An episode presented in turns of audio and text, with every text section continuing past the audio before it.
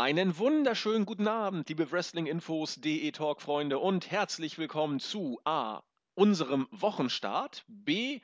unserer nicht Raw Review, sondern Hell in a Cell Review, die wohl C unter dem Motto steht, ja, äh, Blut, Schweiß und Tränen oder Viva la Mexico oder auch Zombies haben Eier. Es gibt viele Sachen, die man hier drunter subsumieren könnte. Wir wollen heute viel diskutieren, freuen uns, dass ihr dabei seid.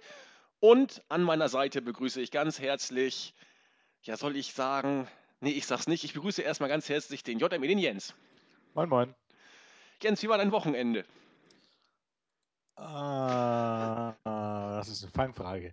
Äh, ähm, nein, alles äh, in allem sehr schön, aber auch, man möchte sagen, anstrengend. Glaube ich. Positiv anstrengend natürlich. Positiv anstrengend. Man hört auch, glaube ich, also ich hoffe, ich hoffe, dass wir jetzt äh, den technischen Durchbruch geschafft haben. Wir haben technisch alles in die Hand genommen, was ging.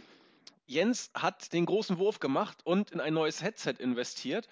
Und ich habe irgendwie im Gefühl, dass wir unsere, äh, ja, wie soll ich sagen, unsere leise Podcast-Qualität vielleicht heute überwunden haben werden. Und wenn nicht, dann, dann haben wir mit Zitronen gehandelt. Aber immerhin, der Versuch ist da. Wir geben nach wie vor alles. Und mit ein bisschen Glück hört ihr uns heute etwas lauter als sonst. In diesem Sinne. Jens, Hell in a Cell ist vorbei. Ähm, in der Preview haben wir gesagt, hm, schwer zu, zu, ja, wie soll ich sagen, vorauszusehen, was uns da erwartet. Wir haben beide das Adjektiv komisch für nicht so abwegig gehalten.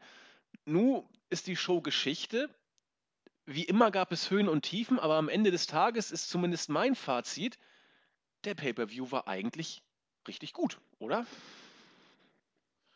Ähm, ja, ich denke, das eigentlich kann man sogar streichen. Ähm, der pay war auch richtig gut. Und es ist halt vieles immer davon abhängig davon, was man erwartet, möchte ich mal behaupten. Und natürlich kann man zu vielen Punkten immer so ein bisschen was finden, wo man ein bisschen dran rumpickern kann und ein bisschen was mäkeln kann, aber hm, manchmal ist es mehr, manchmal ist es weniger und ich denke eigentlich gestern sollte es eindeutig ähm, weniger gewesen sein. Mäkeltechnisch, ne? Mäkeltechnisch. Ach so, an dieser Stelle, bevor wir jetzt hier so richtig anfangen, möchte ich auch nochmal sagen, ähm, wir haben die 1000 geknackt auf YouTube. Abos? Abonnenten? Ja. Hey, wir sind unser, Stars. unser guter Stunner auf die glorreiche Idee gekommen ist, ähm, dass wir auf Facebook mittlerweile, ich glaube, über 11.000 ähm, 11 Likes haben und man könnte doch einfach doch dort mal dazu auffordern, uns auf YouTube zu ähm, abonnieren und das hat auch äh, sehr gut geklappt. Dementsprechend sind dann gestern ein ganz paar dazugekommen und wir haben die 1000 geknackt. Hey! In Anbetracht dessen, dass unsere Videos ja jetzt so äh, vom optischen her qualitativ nicht der Burner sind und dass es den Podcast bei uns auch zum Download oder auf der Seite anhören gibt, ähm, finde ich das schon beachtlich, finde ich das gar nicht so schlecht und äh, danke an alle, die uns abonniert haben.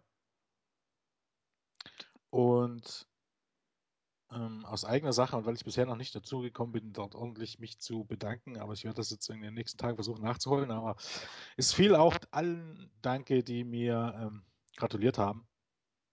Ich werde sicherlich versuchen, nach allen zu antworten, aber das war heute ein bisschen viel. Das glaube ich. Das glaube ja. ich. Wo wir gerade dabei sind, den schmalen Grat zwischen Selbstbeweihräucherung und Danksagung zu finden, auch von mir äh, zu Beginn erstmal ein herzliches Dankeschön und ein Gruß, den ich eigentlich erst am Ende der Show setzen wollte, ziehe ich jetzt mal kurz vorweg.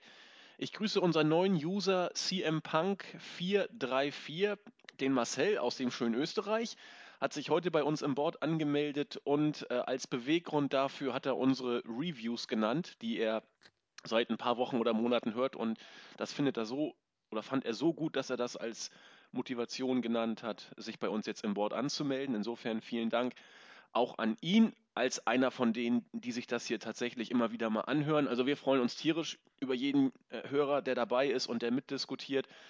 Und äh, ob wir jetzt mal uns etwas mehr über John Cena aufregen oder nicht, da gab es ja heute auch äh, bei uns in dem, im Roundtable eine kleine Diskussion.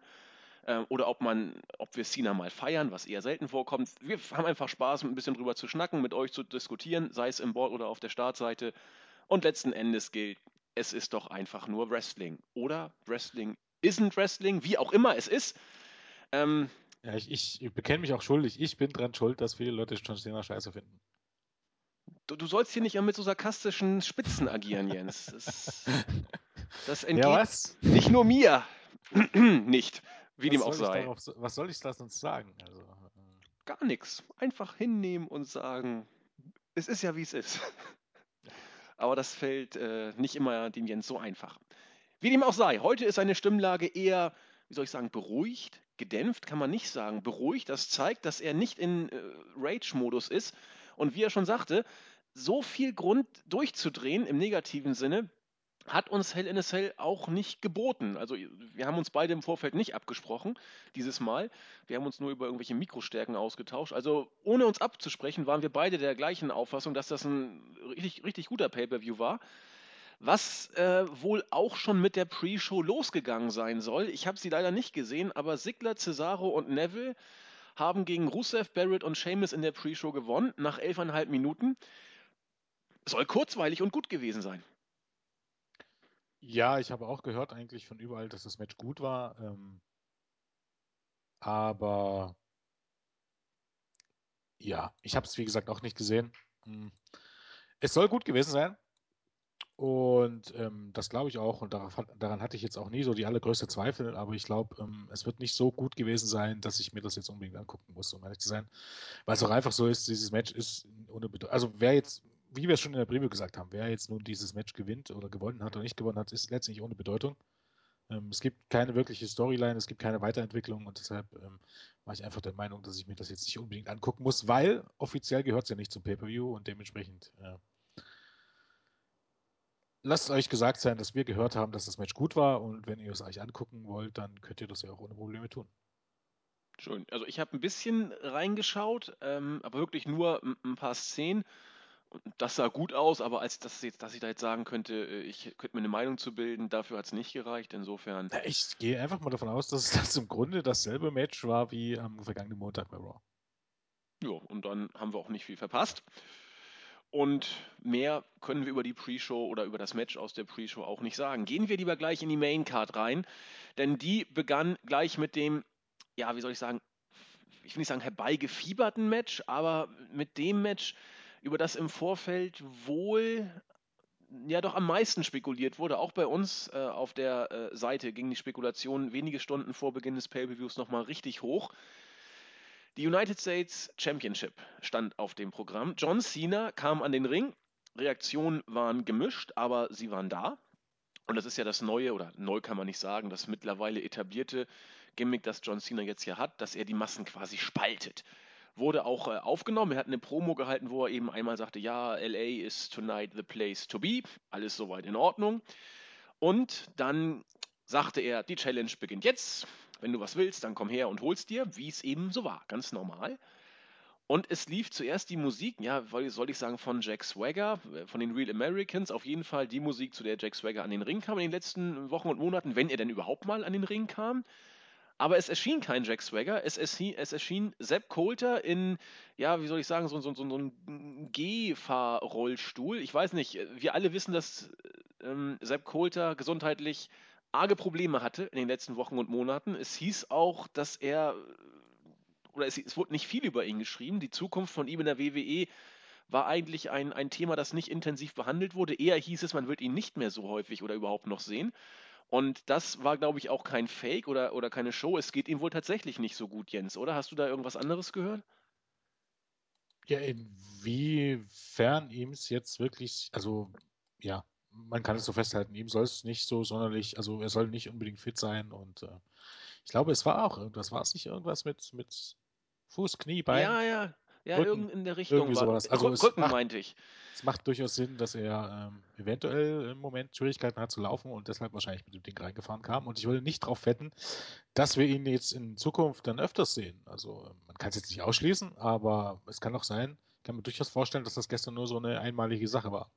Ja, Also ich fand es interessant, habe mich tierisch gefreut, ihn zu sehen, weil ich ihm Sepp Coulter für einen äh, sehr charismatischen und wortgewandten Manager halte. Aber wenn man ihn da schon auf so ein Gerät reinfahren lässt, dann weiß man, äh, so gut wird es ihm wohl nicht gehen, denn dass das ein Work ist, kann ich mir einfach nicht vorstellen. Und für einen One-Night-Only-Auftritt äh, war es dann auch okay, denke ich mal. So, und er hat dann eben gesagt, ja, John Cena, du bist ein, einer, der die Massen spaltet. Was wird er ihn genannt? Äh, ich, ich muss das Wort nochmal hinkriegen. Ähm, ein Separatisten, so hat er ihn bezeichnet. Und er wird jetzt jemanden äh, vorstellen, der den Titel viel wertvoller macht und viel mehr aus ihm herausholt, als John Cena es jemals getan hat. Und dann war ich ja gespannt. Und es kam Alberto del Rio. Viele, habe ich gelesen, fanden das gut. Viele fanden es nicht gut. Wenn ich jetzt mal, ja, ich vermische jetzt mal kurz meine Meinung mit einer objektiven Prognose, bevor ich dann an Jens weitergebe, bevor wir zum Match gehen. Ähm, Daniel Bryan wurde spekuliert, äh, Breeze wurde spekuliert. Wir haben es in der Pre-Show gesagt. Äh, Ambrose hatte ich für ziemlich wahrscheinlich gehalten oder möglich gehalten und Sami Zayn für nicht so wahrscheinlich. Sigler war unter ferner Liefen, Seamus eigentlich auch. Und äh, das Tolle an der Geschichte war, dass Del Rio eigentlich kaum einer auf dem Schirm hatte. Ich muss gestehen, ich weiß nicht, ob das auf Sicht so eine klasse Idee ist. Del Rio ist ein großer Name. Wir alle wissen, dass Mexiko ein, ein wichtiger Markt für die WWE ist und dass Hunter und Vince und Konsorten geradezu händeringend nach einem äh, Top Guy für den mexikanischen Markt gesucht haben, der groß ist, der muskulös ist, der athletisch ist. Also alles das, was auf Alberto Del Rio passte. Dass er jetzt zurückkommt, hat, die News hat Jens schon rausgehauen, nichts anderes als finanzielle Motive und zwar von beiden Seiten. Del Rio war mit äh, dem Lucha Underground Konzept wohl nicht mehr so zufrieden, äh, auch in finanzieller Hinsicht, dass das alles nicht so um seine Person aufgebaut war, hat ihm nicht so gefallen. WWE suchte verzweifelt nach irgendwas für den mexikanischen Markt und so hat man sich, rassistische Äußerungen hin oder her, so lange ist das noch gar nicht her, dass Del Rio die Liga verlassen hat, irgendwo in der Mitte wieder gefunden.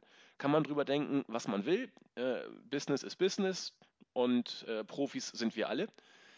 Aber ob das mit Alberto Del Rio so klappt als Topface, weiß ich nicht. Es hat bei WrestleMania 29 nicht geklappt. Er hat ein Standing, er hat ein Charisma, er ist kein schlechter Worker, aber er hat mich nie richtig mitgerissen. Und im Vergleich zu den Workern, die da noch im Rennen waren, habe ich mich ein bisschen bedeckt gehalten, was die Euphorie angeht. Jens. Ja, ich glaube, über das ganze Thema könnte man ja. fast einen einzelnen Podcast machen, weil ähm, das ist, kann man gar, äh, gar nicht alles so auf die Schnelle zusammenfassen. Also zum einen muss man erstmal sagen, ähm, ja, wie gesagt, diese Rückkehr spaltet die Gemüter. Ähm, ich weiß nicht, ob du gesehen hast, bei unserer Abstimmung hatte ich auch, ich schreibe ja immer so ein bisschen ein Sätzchen dazu, bei 10 Punkte und 0 Punkte. Mhm. Ähm, ja, guckst dir einfach mal an, wenn du jetzt mal Zeit hast, während ich hier laber. Ähm, Mach ich. Es gibt Leute, die fanden das super, es gibt Leute, die waren sehr enttäuscht und ich glaube, ähm, ja, äh, beide haben Recht oder haben Unrecht. Das ist halt einfach, ähm, wie man das sehen müsste. Ähm, man kann argumentieren, dass Alberto Del Rio ein großer Name ist und ein ehemaliger Champion, den man zurückgeholt hat. Man kann aber auch sagen, ähm, jetzt realistisch betrachtet, dass Del Rio bei WWE in den letzten Jahren eigentlich auch nur ein Geek war. Oder stellenweise zum Geek gebuckt wurde, nicht wirklich große Storylines hatte, in der Midcard festhang und für den mexikanischen Markt wenn man so überlegt, die mexikanischen Shows ähm, oder die Hausshows, die man ähm, hatte in den letzten Jahren mit ihm und mit Rey Mysterio, die waren meistens nicht ausverkauft. Und es war bei weitem nicht so, dass ähm, das WWE in Mexiko geboomt hat mit Alberto de Rio an der Spitze. Deshalb weiß ich nicht, ob man jetzt einfach ähm, sich da ein bisschen blenden lässt. Ähm, ob das jetzt Del Rio auf einmal der, der Heilsbringer ist. Ich bezweifle das auch ganz stark. Ähm, man muss ihm dann dem Ganzen natürlich eine Chance geben und vielleicht hat WWE auch einfach ähm, daraus gelernt, was man ähm, oder was, was, was ähm, andere Companies mit Del Rio nach dessen Abgang von WWE angestellt haben, weil so, so flach und so dünn, wie er auch in den letzten Jahren bei WWE war, muss man ganz ehrlich sagen, ähm, bei AAA und Lucha Underground und auch Ring of Honor und wo auch immer er angetreten ist, hat man es einfach ihn geschafft, relativ einfach und relativ simpel, auch durch die Gründe oder durch die Vorkommnisse, die zu seinem Abgang führten, ihn wie ein Star darzustellen. Wenn WWE, wenn WWE daraus gelernt hat, dann könnte das was werden. Ansonsten muss man sagen, ähm, ähm, es ist ja immer so die These, dass ähm, viele Wrestler bei WWE beschränkt sind und, und die eigentlich viel mehr könnten. Alberto Del Rio hat relativ eindrucksvoll gezeigt außerhalb der WWE, dass das nicht so ist, weil er war im Ring jetzt nicht spektakulärer und, oder aufregender, als er bei WWE war. Er war nicht schlecht oder er ist nicht schlecht. Er ist jetzt aber auch weit davon entfernt, ein wirklicher, wirklicher ähm, großartiger Wrestler zu sein, sondern er zieht seinen Stiefel durch. Und ähm, das ist irgendwie die Personifizierung von solide wie gesagt, wenn man es schafft, ihn irgendwie gut darzustellen, so wie ähm, jetzt auch außerhalb von WWE, dann kann das was werden, aber ich würde nicht drauf wetten. Und realistisch gesehen war Alberto Del Rio ähm, also zwischen 2010 und 2012 auch tierisch overpushed und das darf man jetzt auch gar nicht vergessen. Man hat ihn gepusht, gepusht, gepusht, gepusht und Ober war er trotzdem nicht. Als Heel war er noch mehr Ober, ähm, vor allen Dingen in seiner Anfangszeit, als später dann als Face. Als Face ging eigentlich komplett unter, ähm, hat kaum Reaktionen gezogen. Und ähm, ja, okay, gestern war man in, LA, ähm, große lateinamerikanische Gemeinde. Nicht der allergrößte Maßstab, aber es kommt jetzt halt einfach darauf an, wie man das ähm, zu Ende buckt. Aber dass man jetzt irgendwie nur ansatzweise sagen könnte, man hat jetzt wirklich einen großen Star zurückgeholt, ist nicht der Fall. Also ähm, das sehe ich auch eher skeptisch, um ehrlich zu sein. Ansonsten habe ich jetzt auch kein Problem mit der Rückkehr. Und natürlich gibt es da noch den ganz anderen Punkt, ähm, so die moralische Sichtweite oder überhaupt die Umstände, die dazu geführt haben, ähm, die einfach auch zeigt, auch was jetzt in den letzten Wochen passiert ist mit Del Rio, dass das eine tierische Diva ist. Und ja. hätte ich irgendwas zu sagen, ich würde dem überhaupt gar keinen Cent mehr in den Rachen stecken. Ähm, ich hatte Sympathien für ihn oder ich habe Sympathien für ihn. Ähm, ich kann verstehen, warum er so reagiert hat. Ähm, mit diesem WWE-Mitarbeiter, der ihn rassistisch beleidigt hat. Also da hatte ich durchaus Sympathien. Ich meine, Gewalt ist nie eine Lösung, aber ich kann es zumindest nachempfinden. Ähm, und da stehe ich auch, auch weiterhin auf seiner Seite. Fakt ist aber, ähm, er ist eine unglaubliche Diva. Sobald er ähm, nicht gepusht wird, wie es ist, dann hat er keine Lust mehr und will gehen. Das letztendlich hat das ja auch zu seinem Abgang geführt, denn man muss ja sagen, er wollte ja vorher schon weg. Ähm, dann war er weg und dann war alles super außerhalb von WWE und er muss nicht mehr so viel arbeiten und wer kommt genug Geld und WWE ist kacke. Und ähm, da muss man sich mal vorstellen, er wurde als Lucha Underground, ähm, wurde er als großer Star vermarktet, aber er war sauer, dass er nicht die Nummer 1 war und ähm, dass die ganze Show um ihn herum als Babyface gebuckt wurde. Und dann zählt er ihm halt auch, dann war er offensichtlich auch mit 500.000 Dollar im Jahr nicht zufrieden. Ähm, und sobald dann die WWE wieder angeklopft ist, ähm, geht er wieder dorthin und dann ist es alles vergessen, wie scheiße man ihn behandelt hat, seiner Meinung nach ja, ähm, wie ungerecht das alles war, ist dann alles wieder vergessen. Und das ist ja jetzt auch nicht neu. Dass Alberto Del Rio eine Diva ist, das war schon klar, als er 2010 zur WWE kam. Ähm, da erinnere ich mich sogar noch an einen Podcast mit Gural, an einen unserer Podcasts mit Gural, der da auch gescherzt hat, dass eben sowohl Del Rio als auch der originale Sin Cara, der jetzige Mystico, oder der frühere Mystico, dann Sin Cara, dann Mysticis und jetzt irgendwie hat er wieder einen neuen Namen. Ähm, dass das unglaubliche Dieben sind, äh, mit, mit dem schwer zu arbeiten ist und ähm, gerade Del Rio und eben der Original Sin Cara haben das jetzt in den letzten Wochen auch bewiesen, weil beide sind mehr oder weniger, haben ihre Heimatpromotion hintergangen und sind gewechselt. Und das sind eigentlich Leute, die sollte man überhaupt gar nicht unterstützen und wenn man sich so überlegt, dass Del Rio auch noch ähm, AAA World Champion ist zum jetzigen Zeitpunkt und dass AAA erst gestern erfahren haben soll, dass Del Rio zur WWE geht. Ähm, also um ehrlich zu sein, ist das auch alles tierisch respektlos und ähm, ja, keine Ahnung. Solchen Leuten wünsche ich eher dazu, dass sie in diesem Business nie wieder einen Job bekommen. Bei allem Respekt. Ja, also jetzt jenseits von, von den. Ja, mach, Jens, bitte. Man muss ja auch dazu sagen, das könnte man jetzt auch auf CM Punk sagen. Bei CM Punk ist es aber einfach äh, so, ähm, bis zum jetzigen Zeitpunkt und auch bei WWE, CM Punk ist ein Arsch, braucht man nicht drüber reden und so weiter und so fort. Aber ihm kannst du nicht vorwerfen, dass er nun alles für Geld macht und ihm kannst du nicht vorwerfen, dass er seinen Prinzipien untreu wird. Nee. Und ich bezweifle auch, dass er irgendwann zur WWE zurückkommen wird, sondern der zieht seinen Stiefel durch. Bei Alberto Del Rio ist es eben halt nicht nur, dass er eine Diva ist, sondern mit Prinzipien ist es, scheint es nicht allzu weit her zu sein. Es sei denn, das Prinzip heißt Geld verdienen. Da kann man ja alles dr drunter ordnen. Das kann man ja ihm noch nicht mal vorwerfen. Aber ich meine, wenn er bei, keine Ahnung, bei, bei Lucha Underground genauso viel Geld verdient oder generell und dort nicht hingeht, weil er nicht genug gepusht wird, was glaubt ihr denn, was jetzt bei WWE passieren wird? Dass er dann das neue Top-Babyface wird? Ich bin noch nicht mehr sicher, ob er überhaupt Babyface sein wird. Äh, aber dass er jetzt der neue John Cena wird, das möchte ich doch stark bezweifeln. Und dann auch noch ein ganz wichtiger Punkt, wie ich finde, ähm, Ja, wie, ich habe jetzt gegen den Wrestler Alberto Rio nicht grundsätzlich was. Also, wie gesagt, er ist solide im Ring. Es gibt wesentlich schlimmere. Er hat eine gewisse Ausstrahlung, er hat eine gewisse Fanbase. Aus Sicht von WWE, okay. Hm. Es ist aber auch nicht so, dass ich ihm jetzt ein absolutes Starpotenzial sehe, egal jetzt ob, vor allen Dingen als Face nicht, als Heel ein bisschen eher schon, als Top Heel. Aber Fakt ist, der Mann ist 38 da wurde stark gepusht, im, ein großer Babyface sein, ist sensationell gescheitert und dann muss man sich einfach die Frage stellen und die werden sich gestern auch viele gestellt haben. Ähm, Wäre das nicht eigentlich ein Platz gewesen für eines der vielen Talente, das man hat? Eben. Also hätte man jetzt irgendwie, äh, ich will jetzt mal so ein paar surreale und auch, auch unwahrscheinliche Namen in den Ring werfen, wäre das jetzt hier Batista gewesen oder Goldberg oder ja, weiß es ich nicht, Shawn Michaels oder irgendjemanden, der nachgewiesen hat, dass er ein Draw ist. Okay. Aber jemand, der eigentlich in dieser Rolle gescheitert ist und der eigentlich wo belegbar war, dass er der Company jetzt nicht sonderlich viel Geld eingebracht hat, sondern dass er einer von vielen war. Ich weiß nicht, hätte man da nicht den Weg eigentlich mit dem jungen Talent gehen können? Klar. Ja. Klar ich weiß auch nicht, bis jetzt ist noch nicht so viel durchgesickert. Also was man weiß, äh, dass äh, finanzielle Motive natürlich immer hier eine Rolle spielen. Bei Alberto del Rio ist es auch relativ eindeutig und auch äh, mehr oder weniger bestätigt das Geld hier die Rolle gespielt hat. Bei der WWE, klar, hört man immer wieder, habe ich auch eingangs gesagt, den mexikanischen Markt für die Begründung, die Jens ja eben auch schon ausgeführt hat. Inwiefern das so eine große Zugkraft da hat, wird abzuwarten bleiben.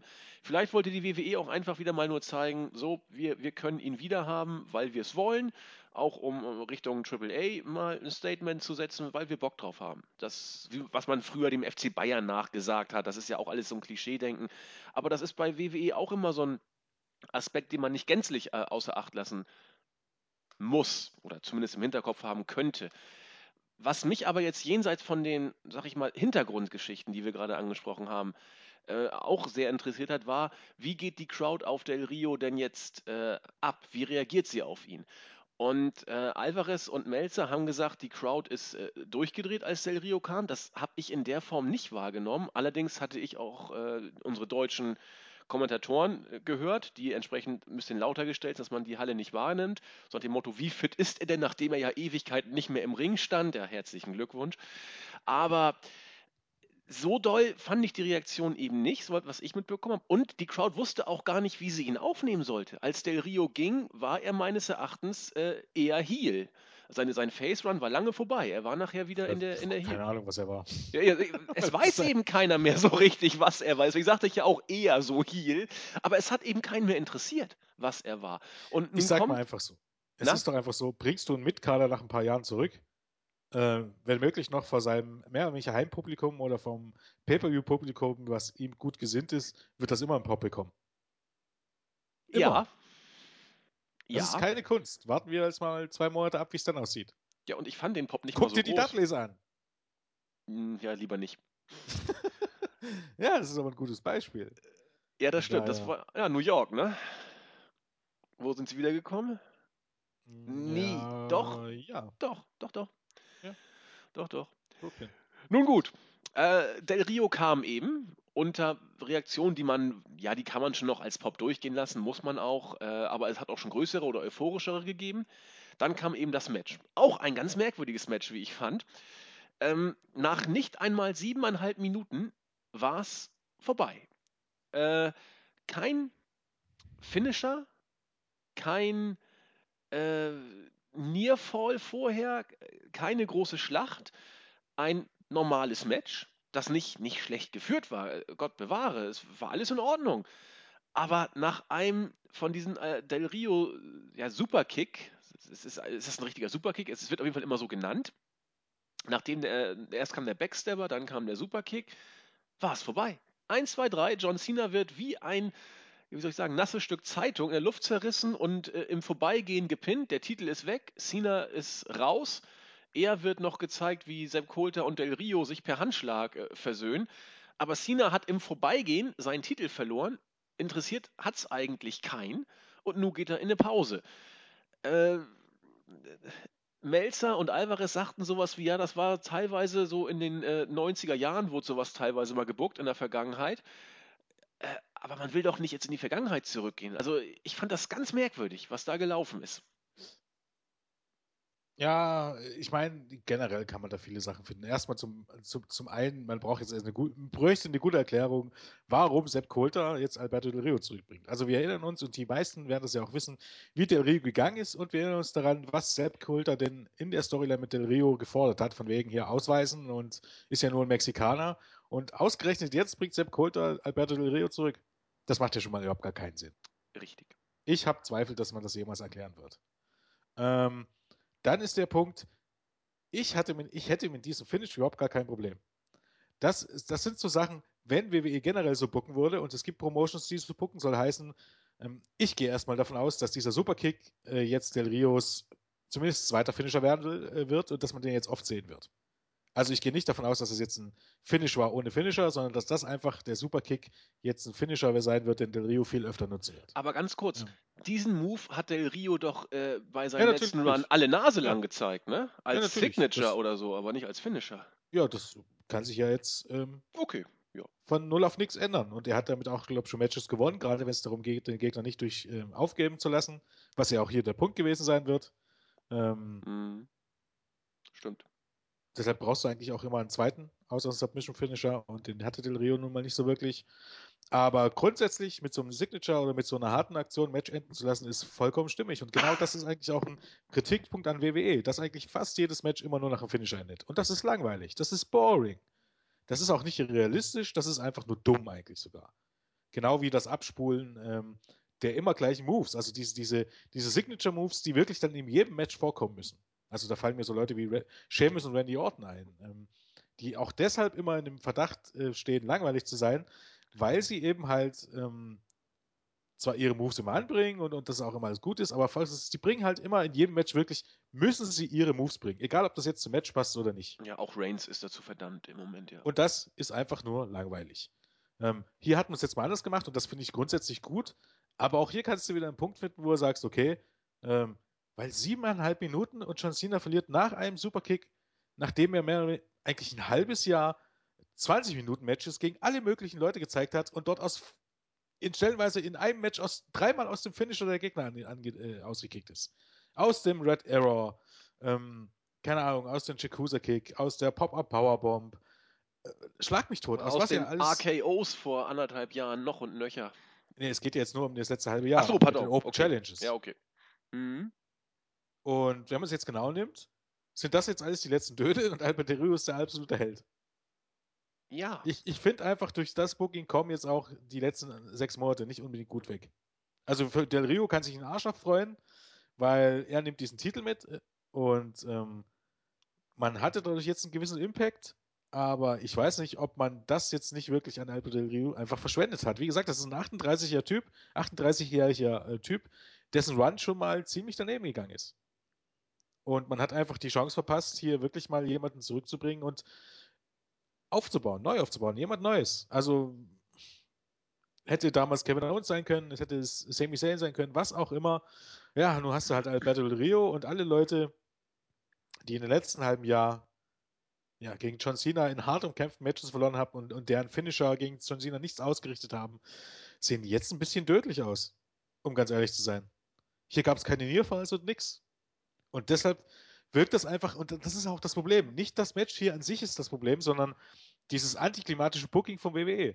Du, du ähm, indoktrinierst die Zuschauer darauf, dass äh, Matches nur nach Finishers enden und dass große Matches immer nur nach, nach dem dritten Finisher enden. Das ist ja nun mal ein Fakt, dass, ja, keine Ahnung, nicht der erste EE in so einem Match den Sieg bringt, in so einem großen Match, sondern erst der zweite oder dritte.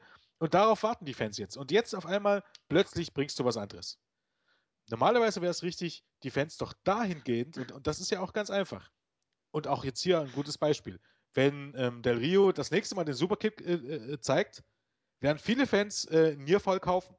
Ganz einfach, weil er mit diesem Match, äh, mit diesem Move gewonnen hat.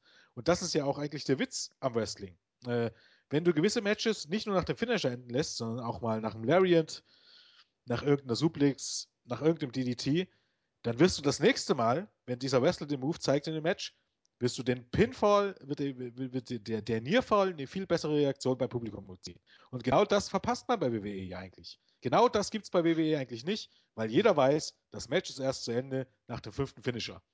Gutes Beispiel ist äh, Brock Lesnar gegen Undertaker bei WrestleMania 30. Niemand hat nach dem zweiten, ähm, keine Ahnung, nach dem zweiten F, äh, F5 den Nearfall gekauft. Oder nach dem ersten äh, Tombstone. Das kau kauft einfach niemand mehr, weil alle wissen, das ist nicht das Finish. Und genau das ist eigentlich falsch. Es müsste so sein, jeder Move kann jederzeit zum Finish führen. Und deshalb ist ja eigentlich so ein Finish gut. Problem ist, hast du halt ein halbes Jahr mit John Cena nicht gemacht. Richtig. Und es kam relativ schnell, wie gesagt. Das äh, ist mir auch noch hängen geblieben. Und das Match war jetzt auch nicht so nicht gut. Das war Nein. ein Match von Alberto Rio gegen John Cena. Nichts, was man nicht schon gesehen hat, nichts, was man gesehen haben muss hat davon gelebt, dass die Zuschauer relativ gut mitgegangen sind und dass der Titel gewechselt ist, dass es eine Überraschung war. Das Match alleine jetzt gesehen war jetzt nicht der Bringer. War definitiv, wenn man, ich weiß nicht, wie viele Open Challenges es gab, aber würde ich definitiv im unteren Drittel einordnen. Absolut nichts Besonderes. So sehe ich das auch. Deswegen war ich zu Beginn des Pay-per-Views eher etwas ernüchtert, weil, seien wir ehrlich, auf diese Open Challenge waren wir alle gespannt und haben uns wunder was ausgedacht. Es war ja eine Variante, über die man zumindest trefflich streiten kann. Und genau äh, das haben Jens und ich ja gerade angedeutet. Ja, wobei im Vorfeld auch schon wieder viel Unsinn unterwegs war. ich weiß nicht, ob es von Wrestling News Wort kam, aber was da alles ins Gespräch gebracht wurde. Samoa Joe und James Storm. James Storm hat nicht mal einen WWE-Vertrag. Und wie, wie oft, ich weiß nicht, Leute, lest doch einfach bei uns jetzt echt mal Werbung in eigener Sache. Wie oft haben wir denn schon nun geschrieben, dass ähm, dass Vince McMahon und einige andere Leute keine ehemaligen TNA-Stars im Main-Roster wollen. Nennen mir, ein, also abgesehen von Xavier Woods, der nun jahrelang ähm, im Entwicklungsbereich, also bei FCW und ähm, NXT vers äh, versauerte, nennen mir einen einzigen ehemaligen TNA-Star, der nicht vorher schon bei WWE war oder bei ECW war, der es, ähm, also ein hauseigenen Star, der es tatsächlich ins Main-Roster geschafft hat. Kein Samoa Joe, kein James Storm. Und ich würde nicht darauf wetten, dass sich das jemals ändern wird. Wie kommt man darauf raus, dass James, äh, dass Samoa Joe oder James Storm diese, diese ähm, Open Challenge annehmen.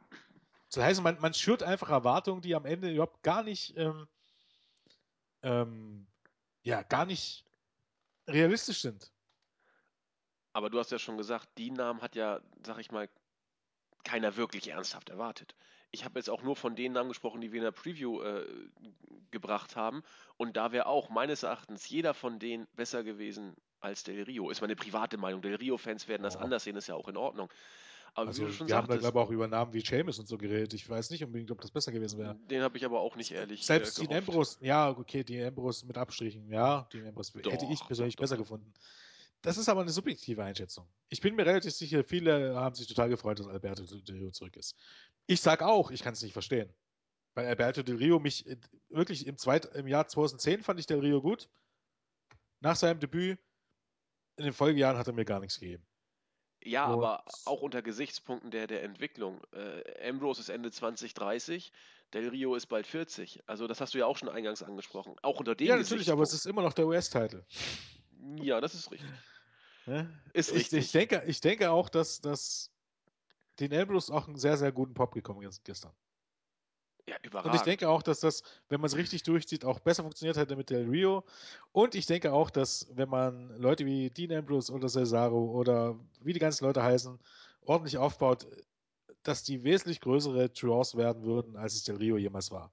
Del Rio ist einfach so, ist nochmal Randy Orton hoch 10. Randy Orton wird als großer Star gepusht, immer wieder erwähnt, dass es ein großer Star ist. Letztendlich wirklich viel Geld eingebracht hat in der Promotion nie. Also er war nie jemand, der den Unterschied gemacht hat, beziehungsweise nur einen kurzen Zeitpunkt. Bei Del Rio ist das nochmal wesentlich mehr. Er selbst hält sich für einen großen Star. Irgendjemand bei WWE hält, sich für, hält ihn für einen großen Star. Einen wirklichen Beweis, dass er ein wirklich großer Star ist, bleibt er aber schuldig. Aber er kriegt immer wieder gute Verträge. ja, das ist halt. Kann man ihm ja auch nicht vorwerfen. Nein, überhaupt also. nicht. Überhaupt nicht. Nun gut, damit haben wir, denke ich, äh, das erste Match und die Umstände hinreichend besprochen. Man kann, wie Jens sagte, wir könnten stundenlang weiter drüber sprechen. Und ich weiß, wenn wir jetzt noch ein, zwei User von euch dazu holen würden, hätten wir noch fünf Stunden on top. Und dann hätten wir immerhin mit dem Vorspiel, äh, das Vorspiel beendet. Wie dem auch sei, wir machen jetzt weiter. Äh, mit einem Backstage-Segment. Triple H und Stephanie McMahon haben sich das mit angeguckt. Ja, das, das ist ein richtiger Star in Bezug auf Alberto Del Rio. Ja, wir haben den richtigen gefunden.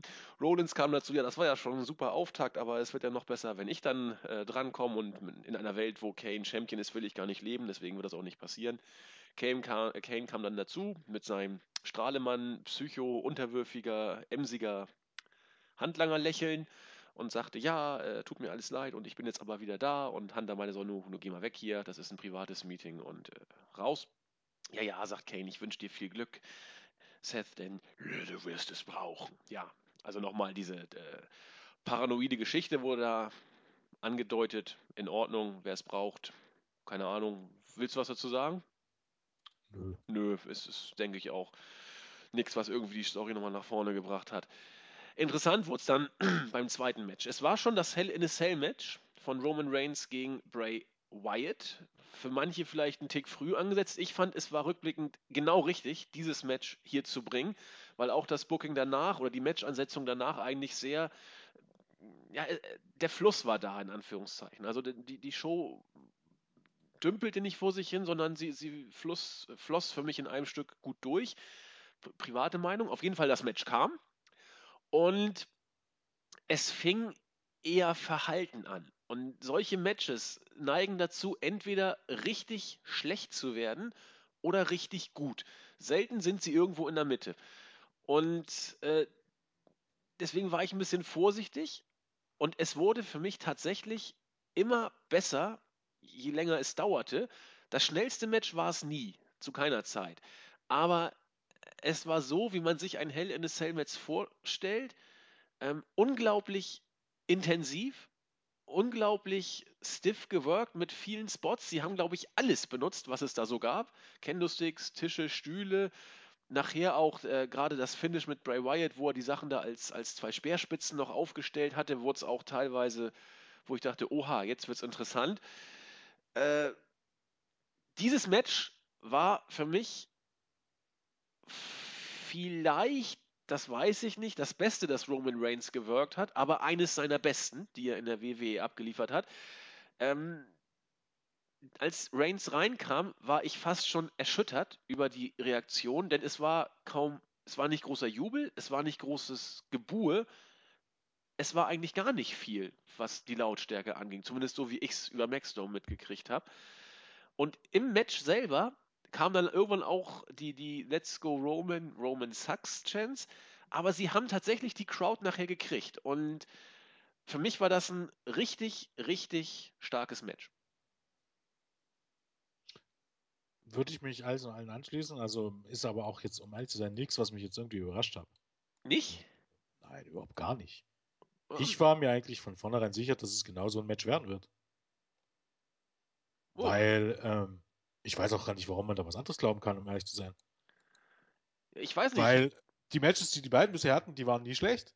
Nein. Und so ein Hell in, the Match, äh, Hell in the Cell Match, wenn dir es erlaubt wird, ähm, allen möglichen Scheiß einzusetzen, um das jetzt mal so auszudrücken, sollte dann, ähm, wenn man das jetzt einfach übertransportiert äh, und wenn man sieht, ähm, wie die Matches von Roman Reigns und Bray Wyatt aussagen, auch, auch gegen andere Gegner, wenn es, also zum Beispiel Roman Reigns gegen Big Show, dieses Last Man Standing Match, oder Bray Wyatt gegen John Cena, dieses Last Man Standing Match letztes Jahr, ähm, wenn man das einfach ähm, dann in die, diese Paarung hier transportiert, ähm, hat man genau das äh, bekommen, was man hätte erwarten können.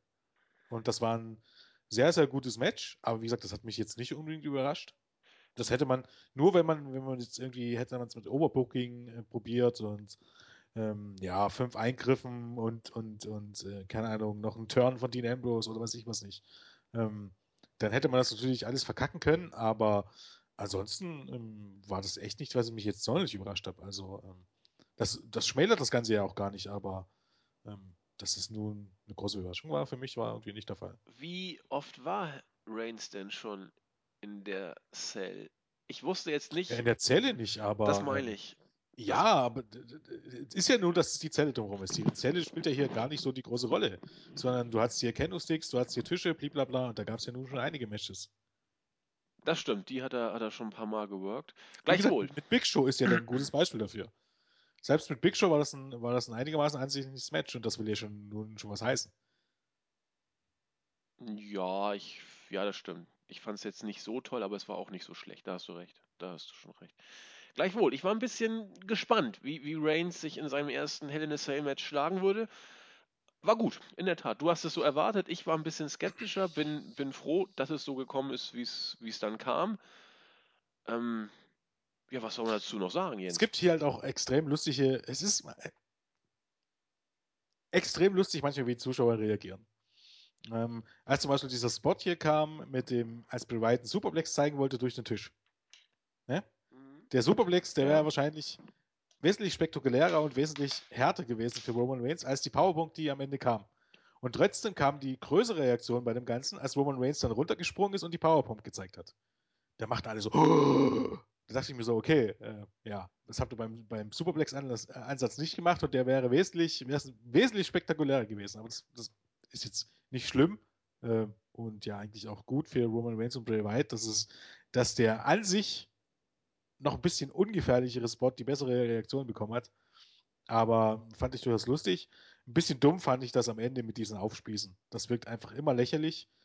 Ähm, und es wirkte noch viel lächerlicher und auch wieder nicht unbedingt Lob für WWE, ähm, dass man, wie gesagt, innerhalb einer Stunde eine Story nicht erzählen kann.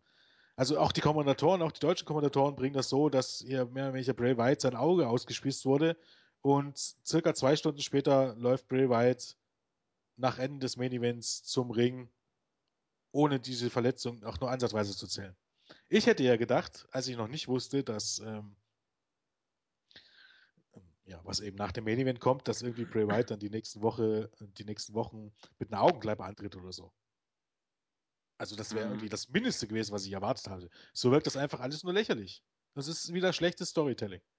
Ja, ist, wird das denn so gesellt, dass Bray Wyatt da mit, der, mit dem Auge reingekommen ist? Habe ich Das gar haben nicht die so. Kommentatoren erklärt, natürlich. Ja, ich, ich höre da nicht Der immer Spot rein. vor dem Spear, vor dem Ende, Ja, ich habe gibt nicht es einen Headbutt zugehört. von Roman Reigns gegen, gegen den Candlestick. Ja, das gegen habe ich den gesehen. aufgestellten- Ja, wo soll das sonst hingegangen sein? Ich weiß nicht, ob es so irgendwie an den Kopf, aber ob es ins Auge gegangen ist, weiß ich. Habe ich nicht so mitbekommen. Gut, wenn es so, wenn's so rüberkommen sollte und auch so verkauft wurde, in Ordnung. Habe ich es so nicht gesehen. Ja, oder jetzt vielleicht nicht am Auge, vielleicht über dem Auge, unter dem Auge. Ja, gut. Ich kann dir ja mal, ich kann dir ja mal deinen Kopf nehmen und ge gegen das spitze Ende eines Candlesticks dir, das dir irgendwo ins Gesicht rammen. Ist, ist ja richtig, ich weiß, worauf du hinaus willst. Ist äh, schon in Ordnung. Nee, hast, hast du recht. Also das Äh, ist wirklich so ähnlich. absolut Not zu sehen. Man baut so das als großen äh, Spot auf, oh, und äh, Bray Wyatt will jetzt Roman Reigns aufspießen, oh nein! Und dann ist überhaupt da gar nichts. Nix. Kein Follow-up. Jo, kann ich Macht nachvollziehen. halt auch den, den, den, den Spot an sich ein bisschen äh, lächerlich. Aber so wie du dir sicher warst, dass dieses, äh, dieses Match gut werden würde, war ich mir sicher, dass wir den Superplex vom obersten Seil garantiert nicht sehen würden. Roman Reigns hätte den durch den, Sti durch den Stuhl ganz sicher nicht genommen.